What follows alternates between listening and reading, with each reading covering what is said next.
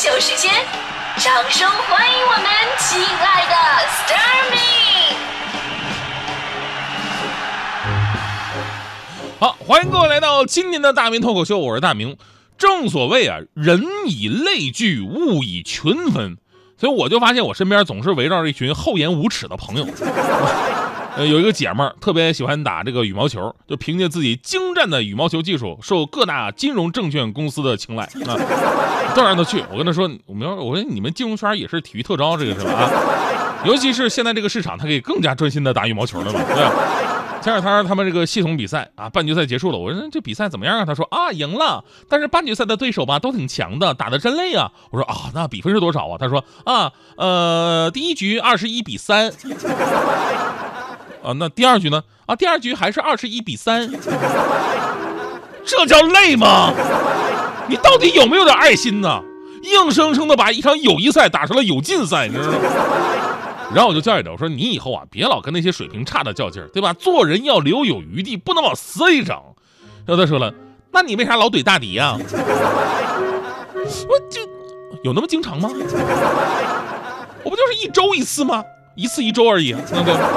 所以呢，这个做人要有分寸，得理不能不饶人。体育圈也是一样，实力相差太悬殊吧，不能可劲的弄人家，多少得留点面子。就像咱们这个中国乒乓球队，不是有个这个不成文的规定吗？打比赛不能给对手剃光头。剃光头的意思就是说，让对手一分不得。你怎么着都得让对手得一分。所以这种气度反能更加彰显霸气。但乒乓球吧，它毕竟比分是有封顶的嘛，只要不是平局的话，十一分基本上一局结束了。但足球场上这种比分不封顶的比赛，那真的是奇葩百出啊。按理来说呢，你如果比对方强很多吧，就是进的球已经能保持比赛呃胜利了，大伙儿基本上心知肚明，心照不宣的不好好踢了，给对方点面子。但是呢，就是有这么一群冷酷无情的人，丝毫不同情对手，把自己的快乐建立在别人的痛苦之上。比方说昨天凌晨，德甲劲旅拜仁慕尼黑跟一支业余球队叫做罗塔赫埃根的球队踢了一场友谊赛。你说你德甲冠军，然后跟人家业余球队踢，差不多就行了呗。但这场比赛呢，这个队员们可以说是尽情发挥，最终拜仁队把对手踢了个二十比二。其实最奇葩的，我跟你说，还真的不是拜仁，毕竟呢，让人家进了两个球，相当于放水了。最奇葩的还是这个叫什么叫叫叫叫罗塔赫埃根的这支业余球队，因为这支业余球队所在地呢，正好就是拜仁的训练营所在地，所以呢，跟拜仁踢友谊赛啊，被洗礼已经成为了一个传统，经常这样。就上一次他们是十四比一输的。大上次呢是十一比零输的，不过我可以看到，就这几年的比分已经是越来越大了。估计拜仁也是想试探一下对手的承受底线到底是多少，是吧？啊，我跟你说，这就得慢慢来，一下子整伤了以后不跟你踢了，你上哪找这么好的减压方式？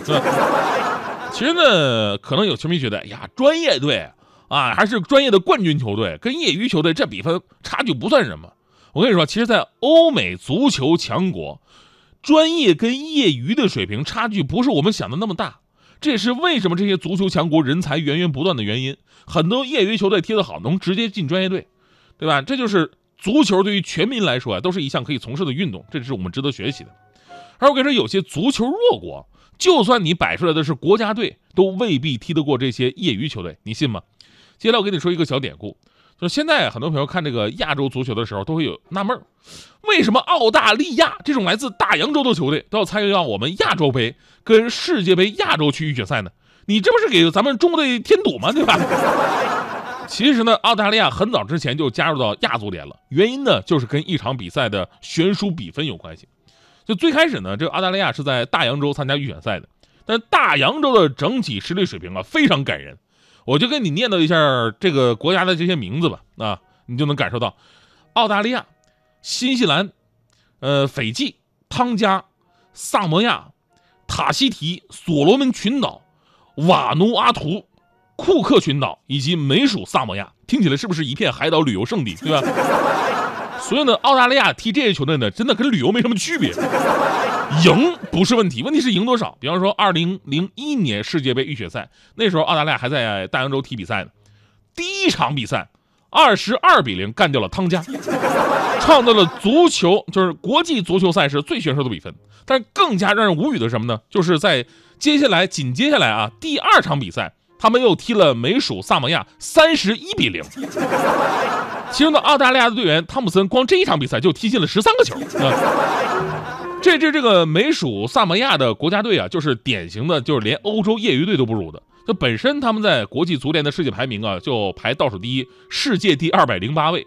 再加上当时该国百分之九十五的球员呢没有美国护照，因此呢没有参赛资格。然后又临时东拼西凑的一些球迷上来踢的，就整支球队平均的年龄只有十九岁，其中有三个十五岁的，还有三个根本就没有踢过九十分钟比赛的。当时上半场比赛就进了十六个啊！中场休息的时候，美属萨摩亚的主教练还给球员们打气呢，说：“我们不要气馁，再保持一些侵略性，保持专注，别轻易的交出球员，跟他们干！”啊，球员说：“好的。”然后呢，下半场又被进了十五个，只能说。道理我都懂啊，是吧？有朋友啊说，这占便宜的应该是澳大利亚吧？我跟你说，其实并不是。澳大利亚，你看进了这么多球啊，反倒是受害者。为什么呢？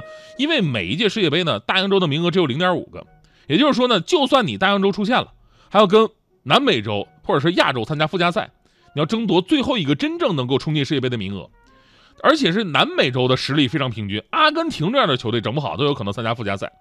所以说呢，澳大利亚就特别想加入亚足联，起码这边名额多呀，而且都是完整的，凭自己的实力肯定能拿拿一个。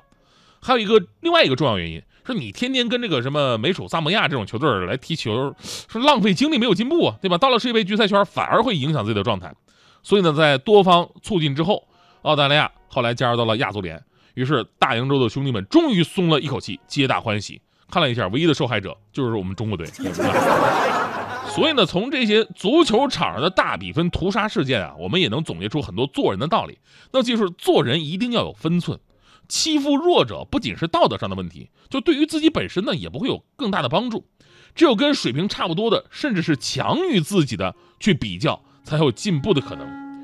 最后说个题外话，这有很多女生啊，在这个结婚以后啊，都非常在意，就是老公回家的时间，对吧？如果老公回来晚了，就会各种连环夺命 call。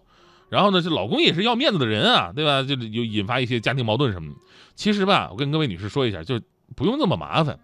在这里教给各位女同胞一个办法，就如果你们的老公晚上啊，呃，是各种借口说晚回家或者不回家，你们不要生气，也不要跟他们发脾气。你可以给他打一个电话，就简简单单一个电话，只要在挂电话之前，你小声嘟囔一句：“哎呀，讨厌，这边电话还没挂呢。”咔嚓，再把电话给挂了。我保证你老公会在三分钟之内往回往家赶。所以这个故事就告诉一个道理啊，就是让你觉得做事情动力不足，那是因为你竞争意识还不够。所以呢，只有竞争才能让人进步。I wanna say goodbye。再见我的过去，I want a new life。再见我的眼泪、跌倒和失败，再见那个年少轻狂的时代，再见我的烦恼不再孤单，再见我的懦弱不再哭喊。All I wanna say hello hello，我的未来 hello hello，在无尽的黑夜，所有都快要毁灭。